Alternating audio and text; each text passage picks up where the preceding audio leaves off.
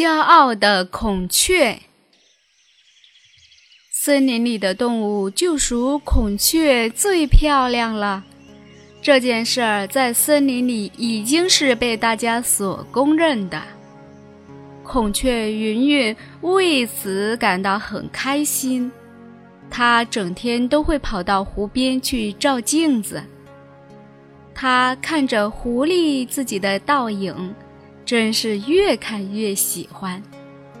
它经常自言自语道：“瞧，我的尾巴五彩斑斓的。”多漂亮呀！谁能跟我比？瞧我头顶上的冠羽，让我显得多英姿挺拔呀！谁能跟我比？他就这样陷入了一种自我崇拜中。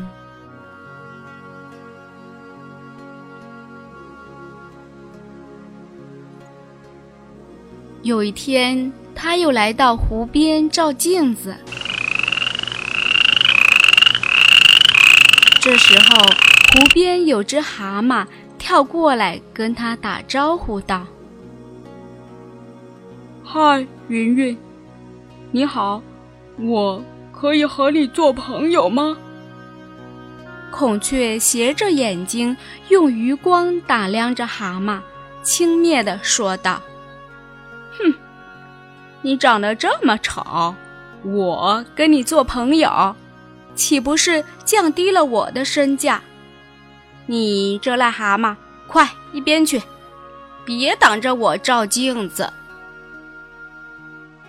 癞蛤蟆受到了羞辱，愤愤地离开了。孔雀不知道，由于它骄傲自大，得罪了大嘴巴癞蛤蟆。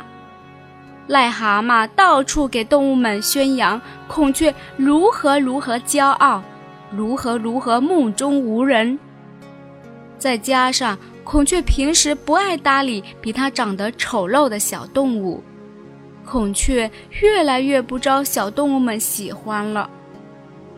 可是孔雀云云却没有发现这些变化呢。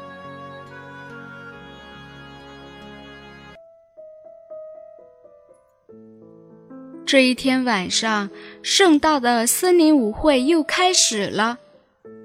大家还跟以前一样，穿上了最好看的衣服，把自己打扮得神采奕奕的。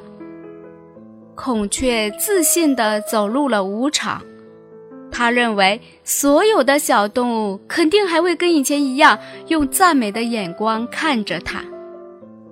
可这次他错了。不管他怎么施展他那自认为最漂亮的如扇子般的尾巴，都无济于事。没有人对他投来赞美的目光，相反的，他们有的甚至用鄙夷的眼神看着他，这让他感觉到很尴尬。咦，那不是小兔欢欢吗？她今天可真漂亮啊！她的裙子实在太好看了。蛤蟆叫道：“是啊，是啊，你看它显得真高贵呀！”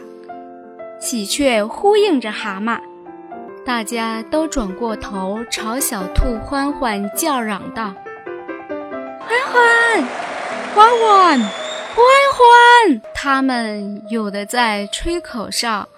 有的在鼓掌，小兔欢欢都害羞得涨红了脸。而此刻的孔雀呢，他站在一个被大家遗落的角落，孤零零地看着眼前的一切。他伤心极了，他只好默默地退出了会场。孔雀云云慢慢地往家里走着。它的羽毛暗淡无光地耷拉着，这只骄傲的孔雀终于再也骄傲不起来了。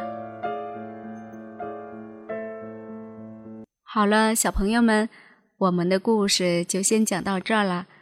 如果你们喜欢这个故事，那么请爸爸妈妈们微信搜索我们的公众号。